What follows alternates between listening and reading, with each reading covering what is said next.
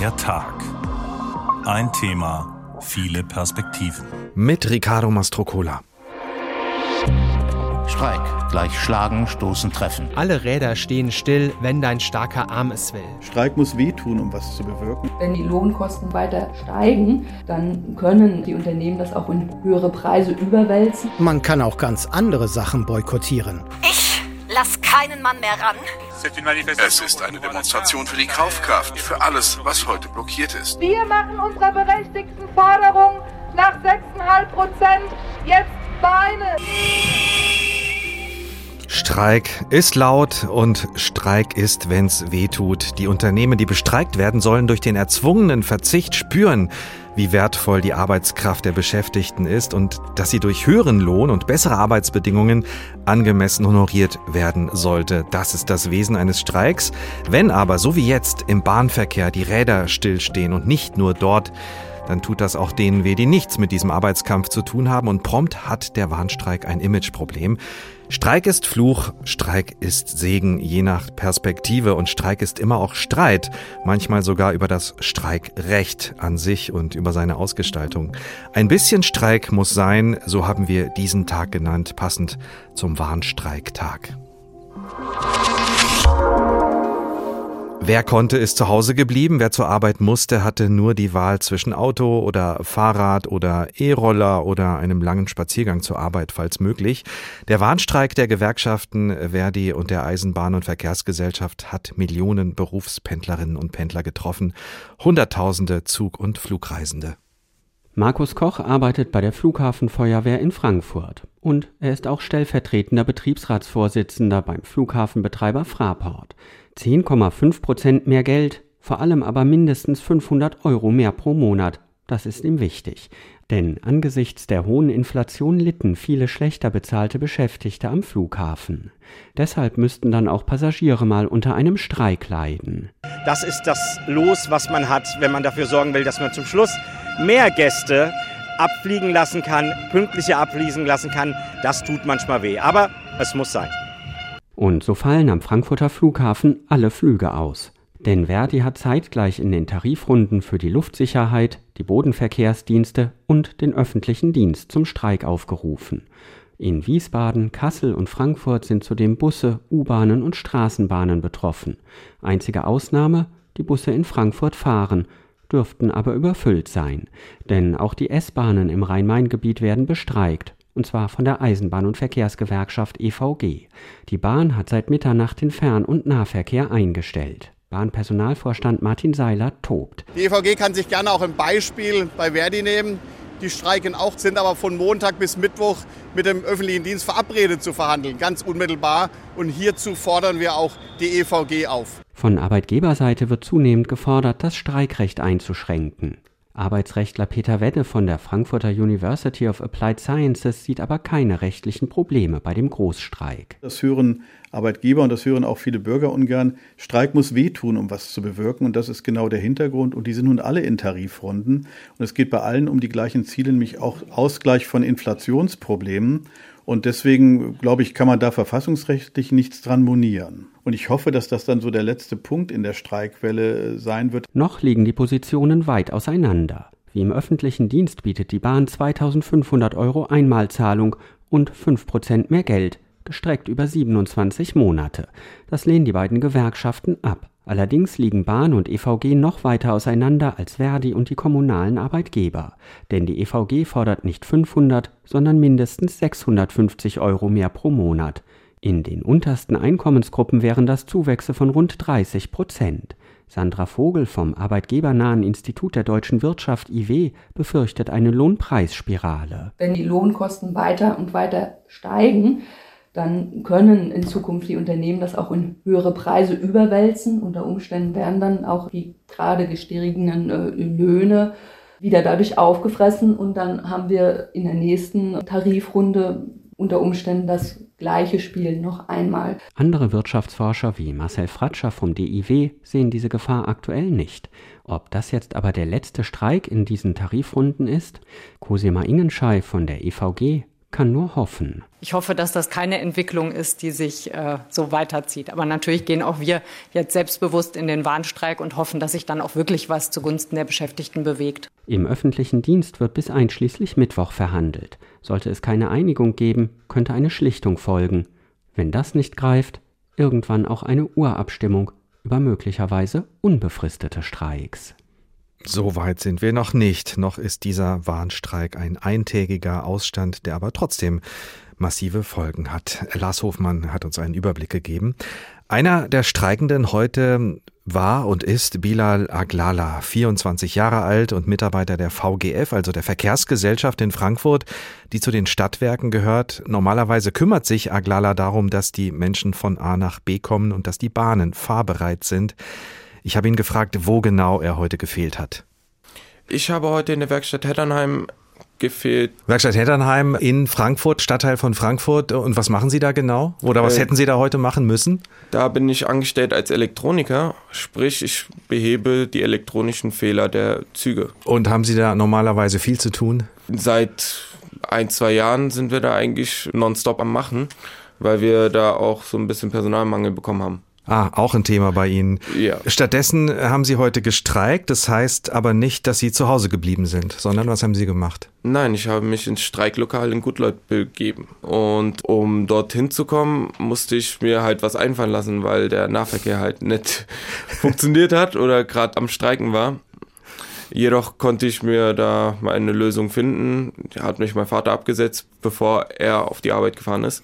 Wurde relativ früh, aber Anders ging es nicht. Und die Straßen waren wahrscheinlich ziemlich voll. Ähm, ich bin halt um halb sechs los. Da war es dann doch leerer, aber man hat trotzdem mehr Autos gesehen als mhm. sonst. Im Streiklokal, was macht man da als Streikender? Als Streikender geht man zur Streikleitung oder zu den Ordnern, je nachdem, wer da gerade am Tisch sitzt und die Listen führt, trägt sich in die Anwesenheitsliste ein, dann unterschreibt man eine Streikerfassung um das Geld für den Tag von der Gewerkschaft, in meinem Fall der Verdi, zu bekommen. Mhm. Und dann? Dann wurde erstmal aufgenommen, dass ich da bin und mein Geld bekommen sollte. Und heute sind wir gegen sieben rum zum Hauptbahnhof marschiert, haben dort ein bisschen Krawall gemacht, uns präsentiert und gezeigt, dass ohne uns nichts geht und nichts läuft. Es gab vereinzelt gute, vereinzelt schlechte Meinungen dazu. Mhm, das haben Sie mitbekommen auch auf dem Definitiv, klar. Aber ein Glück sind wir da auch als Gruppe aufgetreten, was das alles einfacher gemacht hat. Haben Sie ein schlechtes Gewissen gegenüber Ihrem Arbeitgeber? Nein, weil ich mir halt auch denke, wir würden gerne, aber der Arbeitgeber möchte im Prinzip ja nicht zahlen. Und was ich also mir, die kriegen schon äh, Gehalt. Ich bekomme definitiv Gehalt, aber die Forderungen, mhm. ähm, die wir wollen, auf die geht der Arbeitgeber halt nicht ein. Und wir verlangen jetzt 10,5 Prozent und bei einer so hohen Inflation finde ich das, wir wollen ja nicht mehr über unseren Standard leben, wir wollen nur unseren Standard zurück. Und deswegen finde ich es blöd, dass da so lang rumgemacht wird. Was ist mit den vielen Menschen, die heute wegen des Streiks nicht in Busse und Bahnen steigen konnten? Da gab es viel Unmut. Gibt es viel Unmut? Haben Sie auch miterlebt, haben Sie gerade gesagt. Was haben Sie da zu hören bekommen? Ja, gut, geht gefälligst arbeiten wie jeder andere. Also grob gesagt war das die Message, die die uns weitergegeben haben. Was sagen Sie dann? Ja gut, ich kenne das von meinem Schiedsrichter-Dasein.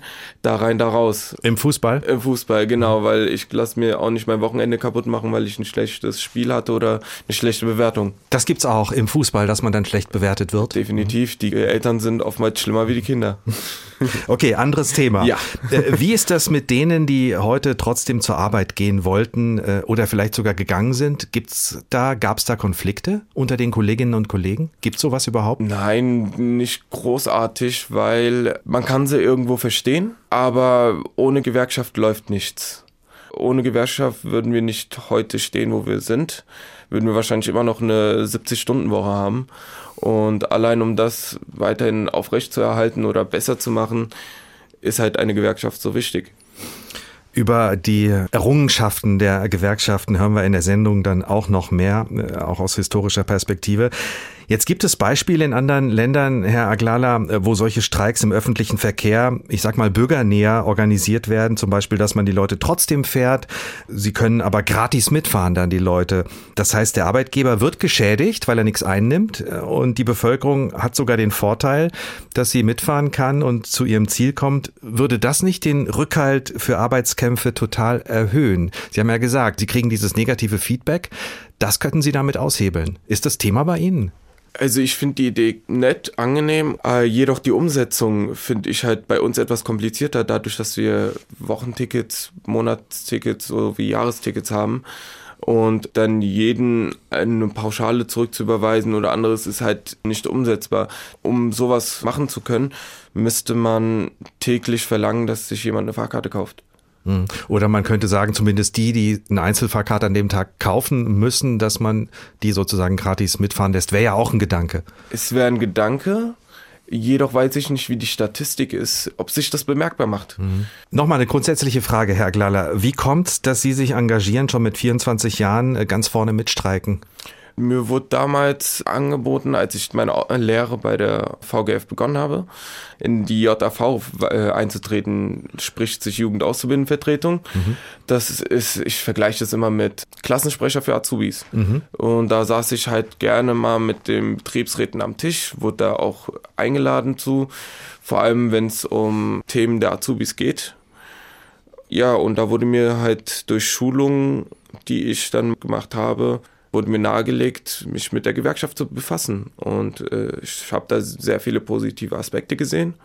Und seitdem bin ich guter, angenehmer Gewerkschaftler. Ich danke Ihnen. Ich danke. Ja. Der Tag aus Sicht eines Streikenden. Bilal Aglala war das, 24 Jahre alt, Mitarbeiter bei der Verkehrsgesellschaft in Frankfurt. Er repariert normalerweise die U- und Straßenbahnen, damit sie fahren können, wenn sie denn auf dem Weg sind. Ein bisschen Streik muss sein. Der Tag ein Thema, viele Perspektiven. Ich hab dich ausgetragen und das war schon Kampf genug. Dich empfangen hieß etwas wagen und kühn war es, dass ich dich trug. Der Moltke und der Blücher, die könnten nicht siegen, mein Kind, wo schon ein paar Windeln und Tücher riesige Siege sind. Brot und ein Schluck Milch sind Siege, warme Stube, gewonnene Schlacht. Bis ich dich da groß kriege, muss ich kämpfen Tag und Nacht. Für dich ein Stück Brot zu erringen, das heißt Streikposten stehen. Und große Generäle bezwingen und gegen Tanks angehen. Doch hab ich im Kampf dich Kleinen erst einmal groß gekriegt,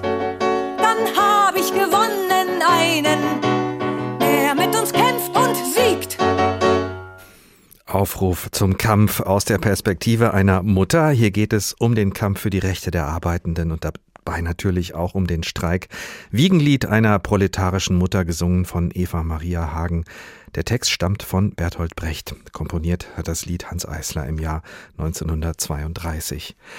Zurück in die Gegenwart, zurück zum Warnstreik, der für Stillstand und Streit gesorgt hat, für Frust und Ärger bei vielen Menschen, die nicht verstehen, warum die Streikenden ein ganzes Land für einen Tag mehr oder weniger lahmlegen müssen. Mein Kollege Lars Hofmann aus der Wirtschaftsredaktion ist der Meinung, dieser Streik auch in dieser Form muss sein. Ja, das ist heftig. Das übertrifft alle bisherigen Streiks, egal ob auf der Schiene oder in der Luft. Busse, Straßenbahnen, Regionalzüge, ICE und dann auch noch Flugzeuge. Und zu allem Überfluss sollen dann auch noch die Autobahnen betroffen sein, damit nur ja nichts mehr geht. Möglichst niemand, der nicht aufs Rad oder aufs Auto umsteigen kann, zur Arbeit oder in die Schule kommt. Nur, was sollen sie sonst machen? Wenn Busfahrer einfach in eine Trillerpfeife blasen, Lokführerinnen eine Fahne schwenken und Sicherheitskontrolleure am Flughafen ein Plakat hochheben, interessiert das niemanden, schon gar nicht ihre Arbeitgeber. Wenn sie wirklich Druck in ihren Tarifrunden machen wollen, dann müssen sie eben streiken. Und das trifft dann halt auch Unbeteiligte, Reisende, Pendler, Schülerinnen. So nervend, störend und unbequem das ist, ich finde, das müssen wir alle in Kauf nehmen. Die Warnungen, Deutschland entwickle sich gerade zu einem Streikland wie Frankreich, halte ich für übertrieben. Das Streikrecht bei uns ist ziemlich eng gefasst. Gewerkschafter müssen Angst davor haben, mit Klagen überzogen zu werden, wenn sie sich nur den kleinsten Fehler bei einem Streik erlauben. Und die Vergangenheit hat immer wieder gezeigt, egal wann gestreikt wird, ob früh in einer Tarifrunde oder erst nach monatelangen zähen Verhandlungen, die Arbeitgeberseite hält die Streiks immer für überzogen und immer für gerade unpassend. Ohne die Möglichkeit zu streiken könnten Arbeitnehmer aber gar nichts erreichen. Deshalb bin ich überzeugt, sollten wir alle, vielleicht ein bisschen zähneknirschend oder etwas grummelnd, diesen Tag hinter uns bringen und dann irgendwie auch froh darüber sein, dass wir überhaupt streiken dürfen, dass es diese Möglichkeit gibt, was in der heutigen Welt keine Selbstverständlichkeit ist. Lars Hofmann mit seinem Plädoyer für den Warnstreik heute. Meine Kollegin Ursula Mayer aus der Wirtschaftsredaktion sieht das anders und statt sich mit Lars Hofmann alleine in der Redaktion zu streiten, hat sie einfach dieses Kontra geliefert. Lange hatte ich wirklich Verständnis für die immer neuen Streiks, aber allmählich platzt mir der Kragen. Dabei bin ich nicht grundsätzlich gegen Streiks, denn wie sollten Arbeitnehmer ihre Arbeitgeber sonst dazu bringen, ihnen zum Beispiel bessere Löhne zu zahlen? Aber allmählich werden wir zur Streikrepublik und immer werden wir alle in Mitleidenschaft gezogen. Am besten, man trägt sich jeden Streik wie ein Arbeitsmeeting im Kalender ein, denn auch mir ist es schon passiert, dass ich mit meinem Kind vergeblich auf eine U-Bahn gewartet habe. Beinahe hätten wir dadurch unseren Zug verpasst. Stimmt, die werden ja jetzt auch bestreikt. Na, dann ist ja eh schon alles egal. Nein, so sorgt die ganze Streikerei für Riesenfrust. Und ist das alles wirklich in diesem Ausmaß nötig? Gerade bei den Bahngewerkschaften habe ich das Gefühl, die wollen nicht nur konkrete Forderungen durchsetzen, sondern sich dabei immer noch gegenseitig übertrumpfen. Solche Machtspielchen sollten wir nicht ausbaden müssen. Und wenn schon gestreikt wird, warum sollten wir nicht alle etwas davon haben? Die Australier und Japaner haben es bereits vorgemacht, wie man streikt, ohne sich dabei unbeliebt zu machen. Dort haben streikende Busfahrer nämlich nicht alle stehen und liegen gelassen, sondern sind weiter Bus gefahren. Dafür haben sie aber alle kostenlos befördert. Diese Streiks der anderen Art haben den Arbeitgebern trotzdem geschadet, weil sie auf Einnahmen verzichten mussten. Also Streikende, lasst euch mal was einfallen. Es kann doch nicht sein, dass ihr mit euren Streiks nur anderen Arbeitnehmern das Leben schwer macht, wenn auch noch, wie in den letzten Wochen schon passiert, Kitas geschlossen bleiben und mit den Flügen sogar der nächste Urlaub ausfällt. Ursula Mayer mit ihrem Plädoyer gegen diesen Warnstreik. Aber auch sie, haben wir gehört, ist immerhin der Meinung, ein bisschen Streik muss sein. Der Tag, ein Thema, viele Perspektiven. Jetzt nehmen wir uns Zeit, ein bisschen grundsätzlich zu werden und den Streik an sich, ob Warnstreik oder mehr, mal genauer unter die Lupe zu nehmen. Dazu haben wir Jürgen Nowak eingeladen, im Moment Professor an der Universität von Brasilia. Er kennt sich gut aus mit Streiks und sozialen Bewegungen und er ist Politikwissenschaftler, der eher aus Arbeitnehmersicht argumentiert. Streik ist ein Grundrecht, aber das steht nicht so wortwörtlich im Grundgesetz. Wie lässt sich das also ableiten? Na, einerseits hat Deutschland ja mehrere internationale Verträge auch unterschrieben und sich denen angeschlossen, also die Europäische Grundrechtscharta zum Beispiel oder auch äh, die Menschenrechtscharta, wo das verankert ist. Das ist äh, einerseits so die internationale Ebene und dann gibt's natürlich die verschiedenen äh, Rechtsprechungen im Arbeitsrecht wo das äh, festgelegt ist. Also da gibt's dann auch bestimmte Beschränkungen, dass Streik nur dann legal ist, wenn er sich auf äh, Tarifverträge und Arbeitsbedingungen bezieht und wenn er von einer tariffähigen Gewerkschaft dazu aufgerufen wird. Aber das ist sozusagen in verschiedenen Rechtsbereichen festgelegt, auch wenn es nicht im, im Grundgesetz steht. Dann wollen wir uns doch gleich mal so ein Stichwort vornehmen, worüber im Moment immer wieder gestritten wird, und zwar das Wörtchen verhältnismäßig. Ein Streik äh, muss verhältnismäßig sein. Das heißt, die Gewerkschaften dürfen nicht übertreiben, sage ich jetzt mal. Was heißt das genau? Ja, das liegt natürlich vor allen Dingen an der Situation. Wir haben ja verschiedene Situationen, auf die die Arbeitgeber reagieren. Das ist ein typischer defensiver Streik, weil wir hatten hohe Inflation. Das heißt, die Arbeitnehmer versuchen jetzt eigentlich nur den Lohn zu behalten, den sie vorher schon hatten, bevor diese Inflation so angestiegen ist. Leute, die weniger verdienen, geben mehr Geld aus für Energie, Lebensmittel, Mieten. Und insofern denke ich, ist es schon verhältnismäßig, jetzt auch mehr Lohn zu fordern, um nicht weniger Lohn zu haben, als vorher schon da war. Aber die Frage ist ja vor allem, ist das Instrument verhältnismäßig, diesen Warnstreik in dieser Größenordnung heute zu organisieren? Darüber wird ja vor allem auch äh, gestritten heute. Und im Fall des heutigen Warnstreiks, da kritisieren die Arbeitgeber ja, dass äh, dieser dieser Streik in dieser Form unverhältnismäßig sei, weil er bundesweit ist und so breit angelegt ist und so viele Menschen und Logistik und Infrastruktur betrifft. Ist das am Ende vielleicht gar kein echter Warnstreik, sondern viel mehr als das? Ja, der Streik ist ja nur für 24 Stunden, deswegen ist es schon ein Warnstreik. Wir hatten ja auch in der Vergangenheit, in den 70er, 80er Jahren hatten wir auch schon mal 16 Wochen Streik oder vier Wochen Streik. Kaum Davon vorstellbar sind wir, heute. Ich, noch weit ja. entfernt. Ich würde sagen, Deutschland hat ganz klar, wenn wir jetzt das europäische äh, Szenario uns angucken, Nachholbedarf in Sta Sachen Streik und Inflationsausgleich. Wir sehen ja in England gibt es seit Oktober ungefähr ständig Streiks. In Frankreich gibt es auch diese Proteste, die auch diesmal so groß sind, äh, wegen auch der Inflation. Auch in anderen europäischen Ländern gab es jetzt sehr viele Auseinandersetzungen eben wegen hohen Inflation. Deutschland kommt da ein bisschen verspätet eher. Insofern äh, finde ich, sind wir da noch völlig in der Verhältnismäßigkeit. Jetzt wird ja ein Unterschied gemacht, also zwischen äh, dem rechtmäßigen Streik, der äh, in Deutschland erlaubt ist. Sie hatten das schon angedeutet äh, zu Beginn des Gesprächs. Also der, ein Streik, der der Durchsetzung von Arbeitnehmerrechten dient und unrechtmäßig sozusagen der politische Streik. Warum gibt es überhaupt diese Unterscheidung in Deutschland? Das geht zurück auf den Druckerstreik 1952. Die haben gestreikt gegen die damalige Fassung des Betriebsverfassungsgesetzes, die ähm, diskutiert wurde. Deswegen wurde das als politischer Streik eingeordnet. Und das ging zurück nur auf ein Gutachten, dem sich dann die meisten Gerichte angeschlossen haben. Und die Gewerkschaften haben sich bisher sozusagen darauf so ein bisschen eingestellt, dass sie einerseits gesagt haben, politischer Streik ist verboten, aber ab und zu haben sie es dann doch gemacht, auch ohne Konsequenzen. Und wo würden Sie den äh, heutigen Streik äh, einordnen?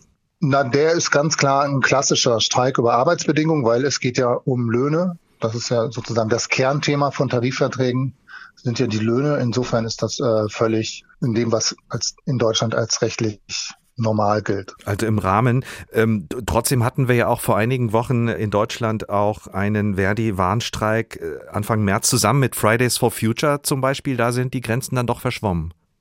Genau, da sind die verschwommen, wobei man das ja auch im Rahmen des legal geregelten gemacht hat und das dann noch dazu gemacht hat mit Fridays for Future.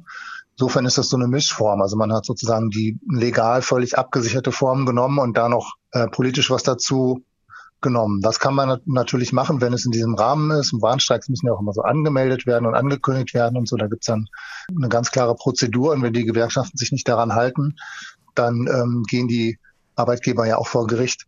Das ist jetzt ein Streik, über den sich viele Pendlerinnen und Pendler aufregen. Der Streik ist eigentlich gegen die Arbeitgeber gerichtet, aber er trifft eben ja einen großen Teil der Bevölkerung, Hunderttausende Pendlerinnen und Pendler, die zur Arbeit wollen oder müssen. Und das ist ja letztlich auch noch die Kundschaft der Streikenden. Ist das eigentlich sinnvoll? Ja, bei den Streiks im Dienstleistungssektor haben wir natürlich das Besondere, dass es dann die Bevölkerung auch allgemein betrifft. Wenn jetzt zum Beispiel die Metallarbeiter gestreikt haben in der Vergangenheit in der Autofabrik, hat man das erstmal nicht gemerkt. Nun ist es so, dass in den letzten Jahren vor allen Dingen in diesem Dienstleistungssektor sich die Arbeitsbedingungen verschlechtert haben und es dort auch dann häufiger zu Konflikten kommt. Die Alternative wäre natürlich, ist, dass man wieder alle verbeamtet dann dürfen sie nicht streiken, haben auch bessere Bedingungen und haben vielleicht dann auch nicht so viel Anreiz zu streiken. Jetzt hat man aber verschiedene Bereiche sozusagen auch privatisiert oder auch die Arbeitsbedingungen verändert. Jetzt kommt es da natürlich zu mehr Konflikten und betrifft dann stärker die Bevölkerung. Das ist natürlich erstmal blöd, aber ich glaube, bei einem Tag äh, können wir das noch ganz gut durchhalten. Wenn es jetzt irgendwie mehrere Wochen geht, wir hatten das ja mal Anfang der 90er Jahre, dass es da so ein Streik im öffentlichen Dienst gab, der, glaube ich, zwei, drei Wochen gedauert hat, dann wird es natürlich ein bisschen schwieriger. Noch sind wir nicht so weit. Einen Tag kann man noch ganz gut durchhalten, sagt Jürgen Nowak, Politikwissenschaftler und Streikforscher. Er hält diesen bundesweiten eintägigen Warnstreik für verhältnismäßig. Ein Jahr lang haben die Bergarbeiter in Großbritannien gestreikt, Mitte der 80er Jahre. Das kam nicht gut an und hat der Arbeiterbewegung langfristig auch eher geschadet. Den Song dazu hat Billy Bragg geschrieben. I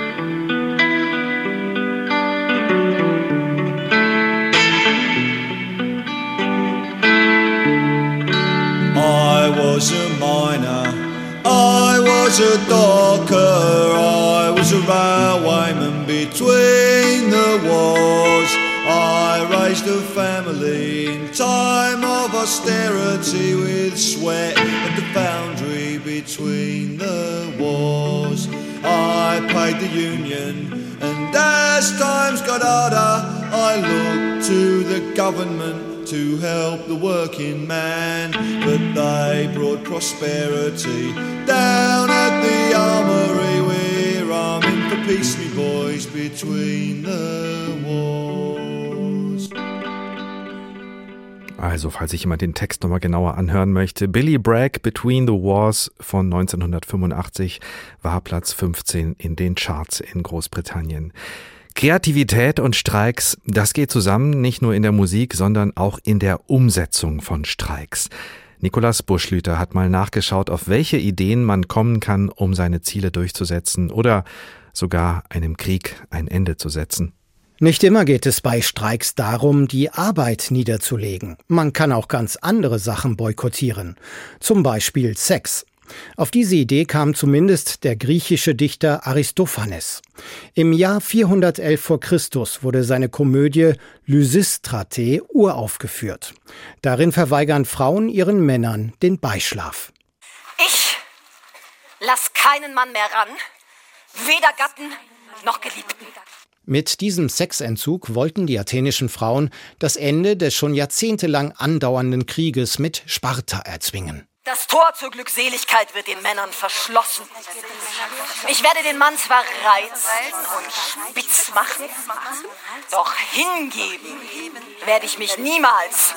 Da gleichzeitig auch die Frauen Spartas im Bett streikten, knickten die Männer auf beiden Seiten ein. Der Krieg wurde durch den Streik erfolgreich beendet, zumindest im Theater. Vom Liebesstreik zum Bleistiftstreik. Den gab es 1970 in Deutschland. Damals protestierten die Klinikärzte für mehr Geld für ihre Bereitschaftsdienste. Um ihrer Forderung Nachdruck zu verleihen, legten sie zwar nicht die Arbeit nieder, sehr wohl aber die Bleistifte. Die Patienten wurden also weiter versorgt, die Behandlungen aber nicht dokumentiert, so dass die Krankenhäuser keine Rechnungen ausstellen konnten. Auch der Bleistiftstreik zeigte Wirkung. Nach wenigen Monaten bekamen die Klinikärzte rückwirkend erhebliche Tarifverbesserungen. Ähnlich ungewöhnlich, aber trotzdem effektiv, streikten auch die Busfahrer im japanischen Okinawa vor fünf Jahren. Zwar kutschierten die Busfahrer ihre Fahrgäste ganz normal den üblichen Streckenplan entlang, allerdings kassierten sie die Kunden nicht ab. Busfahren gab es also zum Nulltarif. Verlierer war der Arbeitgeber. Am meisten gestreikt wird in Europa übrigens nicht in Frankreich, sondern im benachbarten Belgien. Im Schnitt 97 Tage jährlich pro 1000 Beschäftigte, rechnet unter anderem die Hans-Böckler-Stiftung vor. Zuletzt gab es Ende November einen landesweiten Streik in Belgien gegen die hohen Energiepreise. Ein Demonstrant sagte dem Fernsehsender Euronews, es ist eine Demonstration für die Kaufkraft, für die Löhne, die Sozialleistungen, für alles, was heute blockiert ist. Wir leben wirklich in einer Krisensituation. Die Krisen folgen aufeinander und jetzt ist es wirklich ein Schock. Zum Vergleich, in Deutschland fallen im Schnitt 18 Tage den Arbeitskämpfen zum Opfer. Belgier demonstrieren also rund fünfmal so viel wie Deutsche. Dafür können Streiks hierzulande echt lange dauern. Den längsten Streik in Deutschland seit 1905 strengten Metallarbeiter im Jahr 1956 an. 114 Tage dauerte der Arbeitskampf. Die Metaller stritten damals für Lohnfortzahlung im Krankheitsfall. Noch länger ging jedoch ein Firmenstreik in einem Zementwerk in Nordrhein-Westfalen 1975. Ganze 449 Tage lang bewegte sich im Zementwerk fast nichts. Dort allerdings verloren die Streikenden den Arbeitskampf, die Fabrik tauschte die meisten Arbeiter einfach aus. So geht's auch. Arbeitskämpfe historisch und kurios. Ein Beitrag war das von Nikolaus Buschlüter. Ein bisschen Streik muss sein, der Tag ein Thema, viele Perspektiven. In Frankreich geht ein bisschen Streik eigentlich gar nicht, da geht's immer gleich in die Vollen. Und wenn wir uns hier über einen bundesweiten Warnstreik aufregen, der zugegeben natürlich für Probleme sorgt, dann hilft der Blick nach Frankreich, um das Ganze vielleicht etwas gelassener zu sehen. In Frankreich wird mehr und öfter und länger gestreikt, das haben wir vorhin auch gehört. Und ich habe mit unserer Korrespondentin Caroline Düller darüber gesprochen. Im Moment läuft ja der Widerstand gegen die Rentenreform der Regierung. Sichtbarstes Zeichen, die Müllabfuhr in Paris streikt und der Müll bleibt liegen.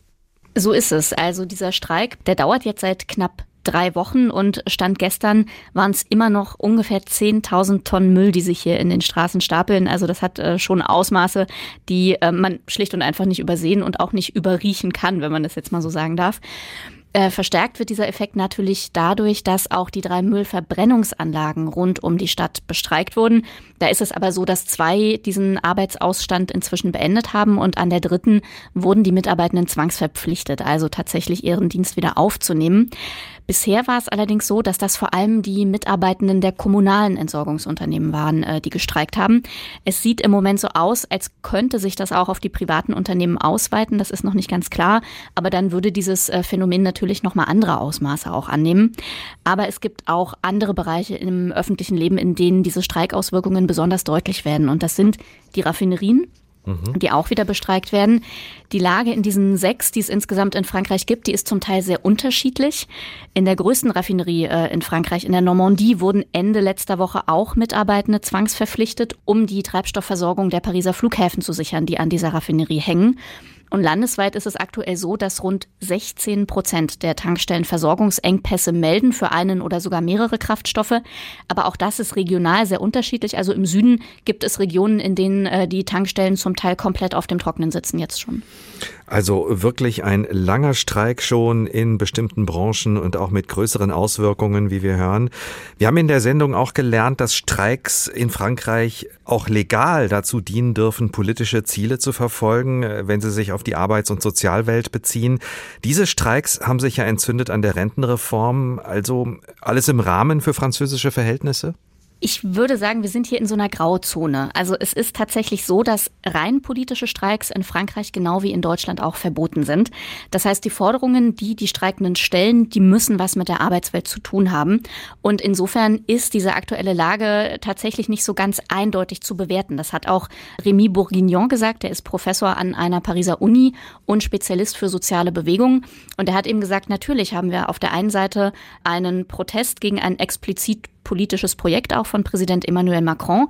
Und auf der anderen Seite betrifft dieses Projekt natürlich die Arbeitswelt der Menschen und ihre Lebensarbeitszeit speziell. Und insofern bewegt man sich hier tatsächlich an der Grenze zwischen einem wirklich politischen Streik und einem Streik, bei dem es darum geht, wie die Arbeitswelt und die Arbeitsbedingungen gestaltet sein sollen. Wie sieht es aus bei Regelungen, die der Bevölkerung und auch der Sicherheit etwas entgegenkommen? Also gibt es sowas wie ein Mindestmaß an fahrenden Zügen oder Bussen oder gibt es Regelungen für die kritische Infrastruktur? Also grundsätzlich ist es hier so, dass sich da ja zwei Prinzipien gegeneinander stehen in dieser Frage. Das ist einmal das Streikrecht, das in Frankreich verfassungsrechtlich garantiert ist, und zwar individuell für jede und jeden. Und auf der anderen Seite das, was man hier die Kontinuität der öffentlichen Dienstleistungen nennt. Und da ist es so, dass es für den Transportsektor speziell seit 2007 ein Gesetz gibt, das so einen Mindestservice zumindest möglich macht. Wie der dann konkret rechtlich ausgestaltet ist und ob das rechtlich bindend ist, das muss explizit in eigenen Abkommen geregelt werden nochmal. Und so ein Abkommen gibt es zum Beispiel für die Pariser Verkehrsbetriebe, die RATP. Da ist es so, dass die dann bei Streikwellen zumindest in Stoßzeiten einen äh, gewissen Mindeststandard eben an Transportmitteln zur Verfügung stellen. Im Bildungssektor sieht es ein bisschen anders aus. Da ist es so, dass sobald mehr als ein Viertel der Grundschullehrer streiken, die Kommunen dafür sorgen müssen, dass ein Mindestmaß an Unterricht stattfinden kann. Wobei man auch sagen muss, dass nur die Grundschullehrer verpflichtet sind dafür, 48 Stunden vorher anzukündigen, ob sie sich an einem Streik beteiligen oder nicht.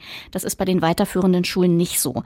In Krankenhäusern werden Streikende zum Teil auch zwangsverpflichtet. Das habe ich jetzt in mehreren Gesprächen mit äh, Krankenschwestern gehört was insofern natürlich nachvollziehbar ist, weil ja die Versorgung der Patienten weiterhin gewährleistet sein muss.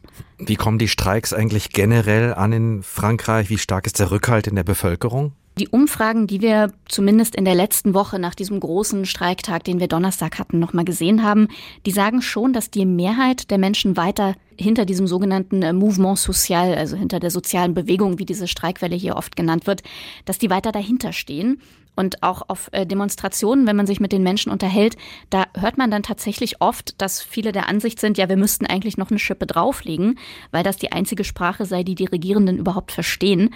Aber es gibt auch Stimmen, auch wenn die nicht so einfach sind zu finden, die sagen, äh, dass natürlich das Ganze jetzt ein Ausmaß annimmt, das äh, nicht mehr tragbar ist. Also ich habe neulich eine Frau getroffen, die wörtlich sagte, die Gewerkschaften nehmen uns in Geiselhaft, wobei auch die Methoden, die die Gewerkschaften anwenden, also zwischen der CGT, die in Anführungsstrichen immer so ein bisschen krawalliger unterwegs ist als jetzt zum Beispiel die CFDT, die sind sich zum Teil über die Methoden auch äh, nicht immer 100 Prozent einig. Für wen es im Moment ein bisschen schwierig wird, ist der Einzelhandel. Also ich war vorhin mal unterwegs in der Straße, in der das Studio ist. Und die haben tatsächlich gesagt, also in den, in den Bars und auch in den Restaurants, dass sie an solchen Tagen Umsatzeinbußen zwischen 30 und 50 Prozent haben.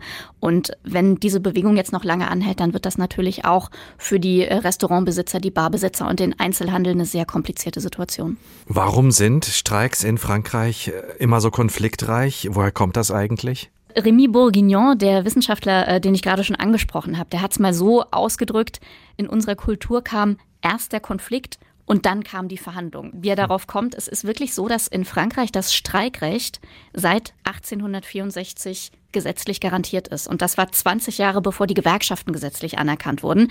Und äh, daraus leitet man hier eben ab, dass tatsächlich das Recht seine Rechte einzufordern. Einfach was ist, das hier einen sehr, sehr hohen Stellenwert genießt und eben historisch auch sehr, sehr weit zurückreicht. Und grundsätzlich kann man natürlich auch sagen, dass soziale Errungenschaften für viele Franzosen was sind, auf das sie sehr, sehr stolz sind und äh, für das es sich offensichtlich aus Sicht vieler Menschen lohnt, auf die Straße zu gehen und lange durchzuhalten.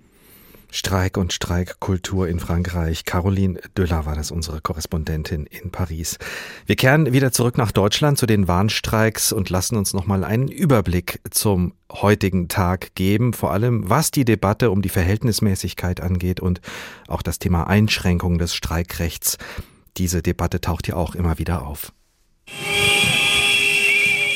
Warnstreiks auch im öffentlichen Dienst sorgen für Unruhe in Deutschland. Es geht darum, Druck aufzubauen, weil die Arbeitnehmer die bisherigen Angebote der Arbeitgeber für nicht verhältnismäßig halten. So wie bei einer Demonstration diese Woche im Regierungsviertel. Nein, ist eine Frechheit. Nee, 5% auf 27 Monate ist definitiv zu wenig. Wir solidarisieren uns mit den anderen Gewerkschaften und fordern 10,5% mehr Gehalt. Ja, wir hätten gerne mehr für das, was wir tun. Sie wollen, dass die Arbeitgeberseite deutlich etwas drauflegt. Deshalb beginnt der Warnstreik noch bevor die dritte Verhandlungsrunde für den öffentlichen Dienst anfängt. Die Chefin der kommunalen Arbeitgeber findet diese Warnstreiks nicht okay. Der Arbeitgeberverband wird deutlicher. Er fordert strengere Regeln für Streiks und hält es für nicht verhältnismäßig, ganz Deutschland mit Warnstreiks lahmzulegen. Das sieht auch der Bundesverband der Luftverkehrswirtschaft so und Gitta Konnemann von der Mittelstandsvereinigung der Union. Kritische Infrastrukturen brauchen einen besseren Schutz vor willkürlichen Arbeitsaussetzungen. Deshalb fordern wir an neuralgischen Punkten wie Bahnhöfen, im Gesundheitswesen, in der Energieversorgung oder an Flughäfen ein Streikvorlauf von vier Tagen und ein vorher abgeschlossenes Schlichtungsverfahren. Was de facto einer Einschränkung des Streikrechtes gleichkommen würde. Widerspruch vom Chef der Gewerkschaft Verdi, Frank Wernicke. Das Streikrecht hat bei uns Verfassungsrang. Und jeder Angriff auf das Streikrecht ist der Versuch des Angriffes auf die Demokratie. Die DGB-Vorsitzende Jasmin Fahimi argumentiert damit, dass das Streikrecht in Deutschland bereits Grenzen kennt Politische Streiks wie gegen die Rentenreform in Frankreich sind demnach bei uns gar nicht möglich. In Deutschland ist der Streik lediglich als Mittel in Tarifauseinandersetzungen gestattet. Damit spielt man nicht und ich kann auch nur davon abraten, zu spekulieren, ob man das Streikrecht nicht in Deutschland einschränken müsste. Äh, dann wird es eine noch ganz andere Antwort von uns geben. Eine Drohung. Im Streitgespräch mit Fahimi vertritt der CDU-Abgeordnete Steffen Bilger im ZDF die Position, die Warnstreiks gehen zu weit.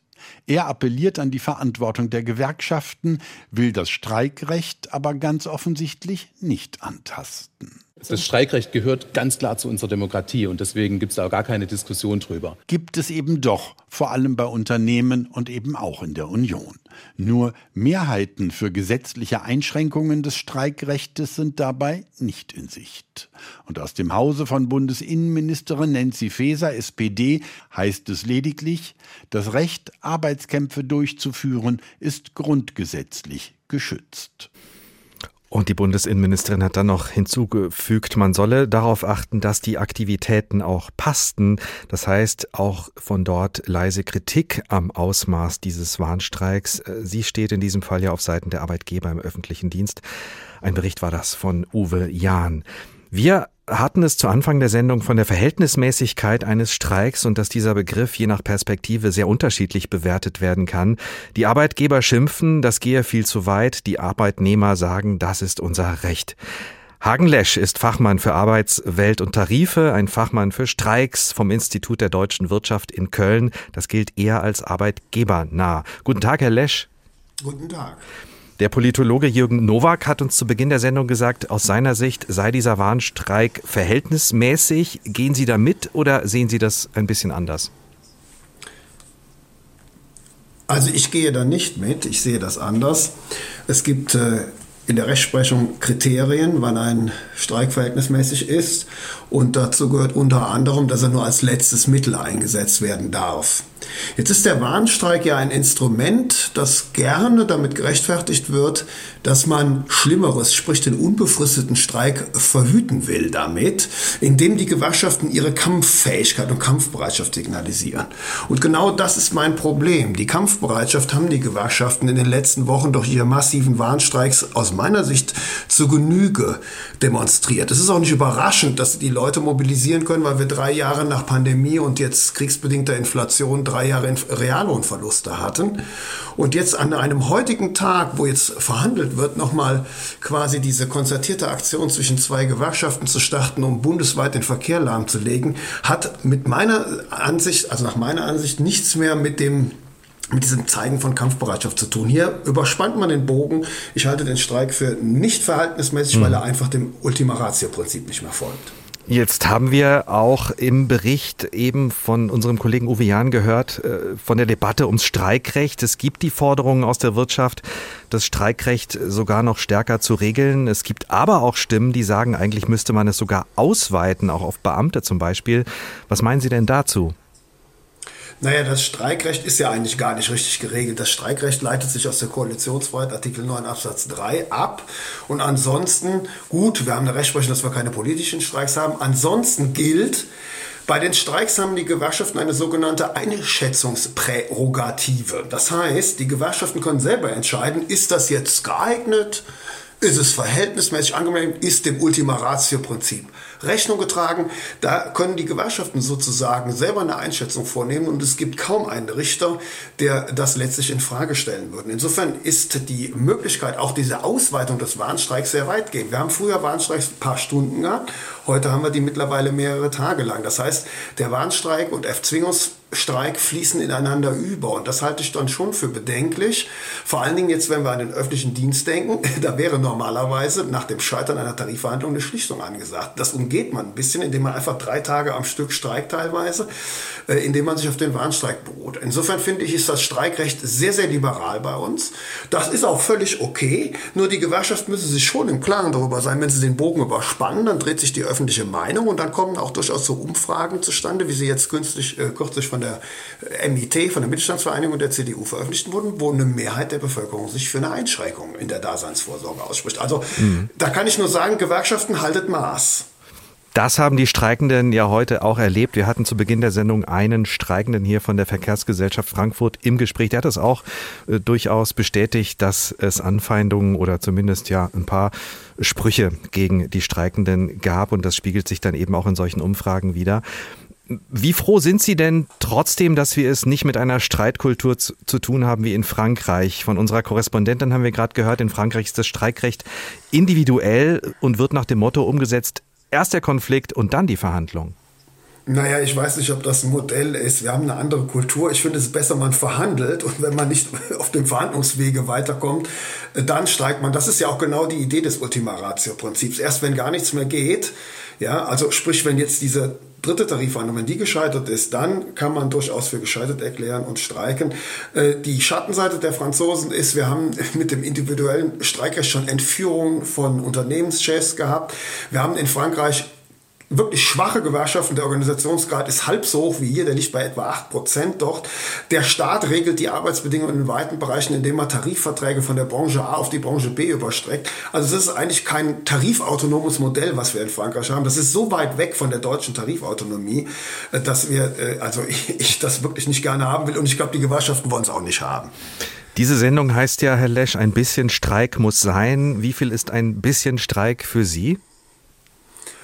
Naja, ich habe mich ja anfangs als es schon sehr kritische Stimmen aus dem Arbeitgeberlager gab, zurückgehalten und mich eigentlich darauf konzentriert, auf die Forderungen einzugehen, auf das Argument, ob man wirklich in dieser Lohnrunde die Inflation komplett ausgleichen muss. Ja, Verdi will ja noch mehr haben als die Inflationsrate, wenn sie im Schnitt 15 Prozent fordern. Das war eigentlich der Ansatzpunkt meiner Kritik jetzt auch aus ökonomischer Sicht. Äh, die Warnstreiks sind hart gewesen. Damit muss man aus meiner Sicht leben. Die gehören irgendwie vielleicht auch zum Ritual dazu. Und es ist auch okay, wenn man en passant sozusagen Mitglieder gewinnt in den Warnstreiks. Aber das, den, den Warnstreik auch heute dazu zu nutzen, um sich dann vor die Presse zu stellen, ja, wir haben erst 45.000 neue Mitglieder, dann 50 und jetzt 70.000 gewonnen, wie es der Verdi-Chef tut, das finde ich höchst bedenklich, weil der Streik ist nicht dazu da, um die Organisationsbasis zu stärken, sondern der Streik mhm. ist dazu da, Tarifpolitik durchzusetzen. Und da muss ich sagen, ist der Bogen überspannt, da hört dann bei mir auch der Spaß auf. Das haben wir gehört. Hagen Lesch, Streikexperte vom Institut der deutschen Wirtschaft in Köln. Vielen Dank. Wir machen nochmal einen Ausflug in die Geschichte und hören einen kurzen Auszug aus dem Streiklied der Fliesenleger von den Konrads. Mitte der 60er Jahre war das. Da streikten zum Beispiel im Jahr 67 die Fliesenleger seit Wochen. Sie wollten mehr Lohn und hatten doch schon viel zu viel am Reichtum gerochen. So werden Schreiber vielleicht mal lügen. So lügen viele schon heute. Denn nicht mal um mehr Lohn geht's bei dem Streik. Den Erkämpften bedroht jetzt die Meute. Den bestehenden Lohn wollen die Herren kürzen. Sie wollen noch mehr verdienen. Und klappt's bei den Fliesenlegern dann sind auch andere Tarife zu biegen. Für uns Arbeiter geht es heute darum, die Zukunft mitzubestimmen. Dass nicht in zehn Jahren gefaselt wird, die alte Zeit wiederzubringen. Wir hoffen, dass es später mal heißt, die Fliesenleger gewannen. Sie brachten mit ihrem berechtigten Streik alle Arbeiter fester zusammen. So war das damals, als die Konrads den Streik der Fliesenleger besungen haben. Damals, gutes Stichwort, da bleiben wir nochmal mit Jürgen Nowak, dem Politologen und Streikforscher, den wir zu Anfang der Sendung gehört haben. Und ich habe ihn gefragt, welche wichtigen Streiks es in Deutschland gegeben hat und was die Beschäftigten diesen Streiks verdanken. Es gab einerseits 1956, 1957 den Streik, der die Lohnfortzahlung im Krankheitsfall durchgesetzt hat. Das war ein 16 Wochen Streik, den damals die IG Metall in Schleswig-Holstein geführt hat. Und diese Lohnfortzahlung im Krankheitsfall wurde 1996 nochmal in Frage gestellt, damals von der Kohl-Regierung. Und da gab es dann einen Streik von Metallarbeitern in Baden-Württemberg, die dafür gesorgt haben, dass sie erhalten geblieben ist.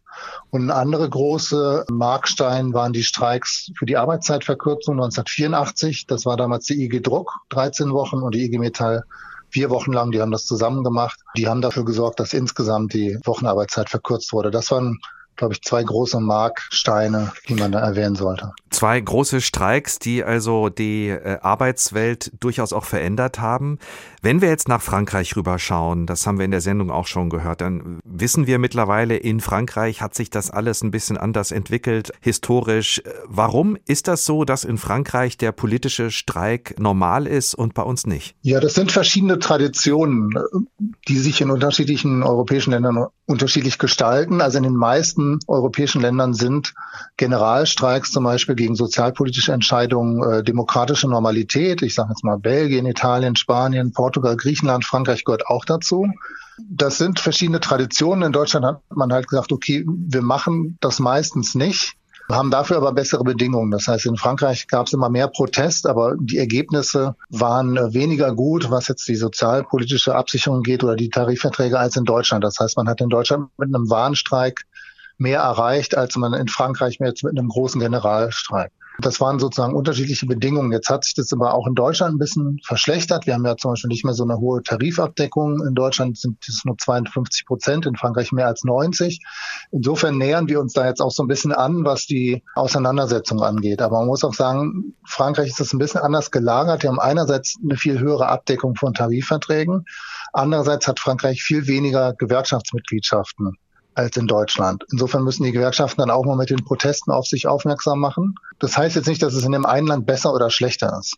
Aber Sie hatten schon angedeutet, dass dieses Konsensprinzip, also der Tarifkonflikt oder die Tarifverhandlungen hier zwischen Arbeitgebern und Arbeitnehmern durchaus auch zu Erfolgen führen. Und in Frankreich ist das nicht immer so, weil die, ja, weil die Auseinandersetzung so konfliktgeprägt ist, dass die Gesprächskanäle nicht so gut sind zwischen Arbeitgebern und Arbeitnehmern? Insgesamt hat dieses Kompromissmodell in Deutschland dafür gesorgt, dass es viel bessere Bedingungen gab in Deutschland als in Frankreich. Ich sage jetzt mal gab, weil sich das in den letzten Jahren in Deutschland doch äh, sehr stark erodiert ist. Also es gab viel stärker jetzt eine Spaltung in den letzten Jahren in Deutschland zwischen sehr gut abgesicherten Arbeitsplätzen und welchen, die nicht so gut abgesichert sind und schlechter bezahlt sind. Also insofern funktioniert dieses Konsensmodell in Deutschland nicht mehr so gut wie in der Vergangenheit. Aber diese Protesttraditionen, die halten sich meistens länger und insofern haben wir trotz verschlechterten Bedingungen in Deutschland immer noch diese Tradition, weniger Streiks zu machen. Ich wollte noch mal einen Punkt aufnehmen, über den wir in dieser Sendung auch hier und da gesprochen haben. Es geht um die Ausweitung beziehungsweise die Begrenzung des Streikrechts. Auch das hört man ja immer wieder in der Debatte und ist auch in Deutschland in den letzten Tagen immer wieder kurz diskutiert worden. Die äh, Begrenzung des Streikrechts als Forderung kommt immer wieder aus dem Lager der Wirtschaftsverbände. Wie verläuft denn da die Debatte hier bei uns in Deutschland und wo stehen Sie dabei? Einerseits sind in Deutschland ja in vielen Bereichen äh, ist das Streikrecht schon eingeschränkt im Vergleich jetzt mit anderen europäischen Ländern, zum Beispiel in Deutschland dürfen Beamte nicht streiken, die Angestellten in kirchlichen Einrichtungen dürfen nicht streiken, äh, die Angestellten in Behindertenwerkstätten dürfen nicht streiken. Und auch die Leute in den Gefängnissen, die äh, arbeiten und ja auch entlohnt werden, die dürfen auch nicht streiken. Das heißt, wir haben vier Gruppen, die hier nicht streiken dürfen. Und mindestens die Beamten und Angestellte in kirchlichen Einrichtungen äh, gibt's in der Form so nicht in den meisten europäischen Ländern und die dürfen dort streiken. Oder auch jetzt zum mhm. Beispiel, wo ich gerade bin, in Brasilien dürfen auch die Beamten streiken oder die öffentlichen Angestellten. Insofern haben wir in Deutschland schon relativ starke Einschränkungen da gibt es viele Prozesse, die laufen, auch auf der europäischen Ebene gegen diese Einschränkungen. Und ich glaube, dass das in, in, den nächsten Jahren fallen wird. Das dauert nur immer relativ lange. Der Europäische Gerichtshof muss darüber entscheiden, weil das auf europäischer Ebene anders geregelt ist. Und dann gibt es die Debatte, so ein bisschen so Mindestbedingungen für Streiks in der Infrastruktur einzufordern. Also dass es sozusagen so ein Mindestservice geben soll. Das gibt es in Frankreich zum Beispiel und ich glaube auch in Großbritannien gibt es das auch dass mindestens 10 oder 20 Prozent der Bahnen fahren müssen zum Beispiel oder dass die Bahnstreiks früher angekündigt werden müssen.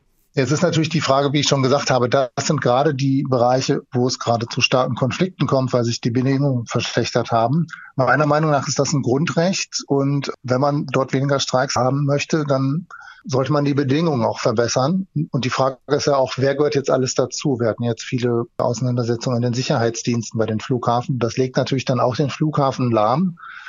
Da hat man das privatisiert, das hat früher die Bundespolizei gemacht. Jetzt machen das Leute mit relativ schlechten Bedingungen am Flughafen. Wenn Sie mal mit denen sprechen, was die für Gesundheitsprobleme haben, ich glaube, da würden Sie auch schnell sagen, ähm, die sollen lieber das Streikrecht behalten. Jürgen Nowak, Streikforscher und Politikwissenschaftler. Ein bisschen Streik muss sein. Der Tag heute passend zum Warnstreiktag der Eisenbahn- und Verkehrsgesellschaft und der Dienstleistungsgewerkschaft Verdi. Ist dieser Warnstreik verhältnismäßig? Das bleibt eine offene Frage nach dem, was wir gehört haben. Und auch die Frage nach der genauen Ausgestaltung des Streikrechts ist durchaus umstritten. Auch diese Folge von der Tag können Sie wie immer nochmal anhören, weiterempfehlen, teilen. Sie finden sie in der ARD Audiothek unter der Rubrik Politik und Hintergrund und natürlich auf den anderen bekannten Podcast-Plattformen. Und noch eine Empfehlung der Tagredaktion. Gerne auch mal reinhören bei 11KM, dem Podcast der Tagesschau, in dem die Kolleginnen und Kollegen auch bei unterschiedlichen Themen in die Tiefe gehen natürlich auch zu finden in der ARD Mediathek. Und wenn Sie hier bei uns bei der Tag mitreden wollen, Fragen haben oder Anregungen mitgeben wollen, sehr gerne. Wir kommen gerne mit Ihnen in Kontakt und freuen uns über Austausch. Einfach unseren Newsletter bestellen auf hr2.de oder hrinforadio.de. Mein Name ist Ricardo Mastrocola. Ich wünsche Ihnen noch einen schönen Tag.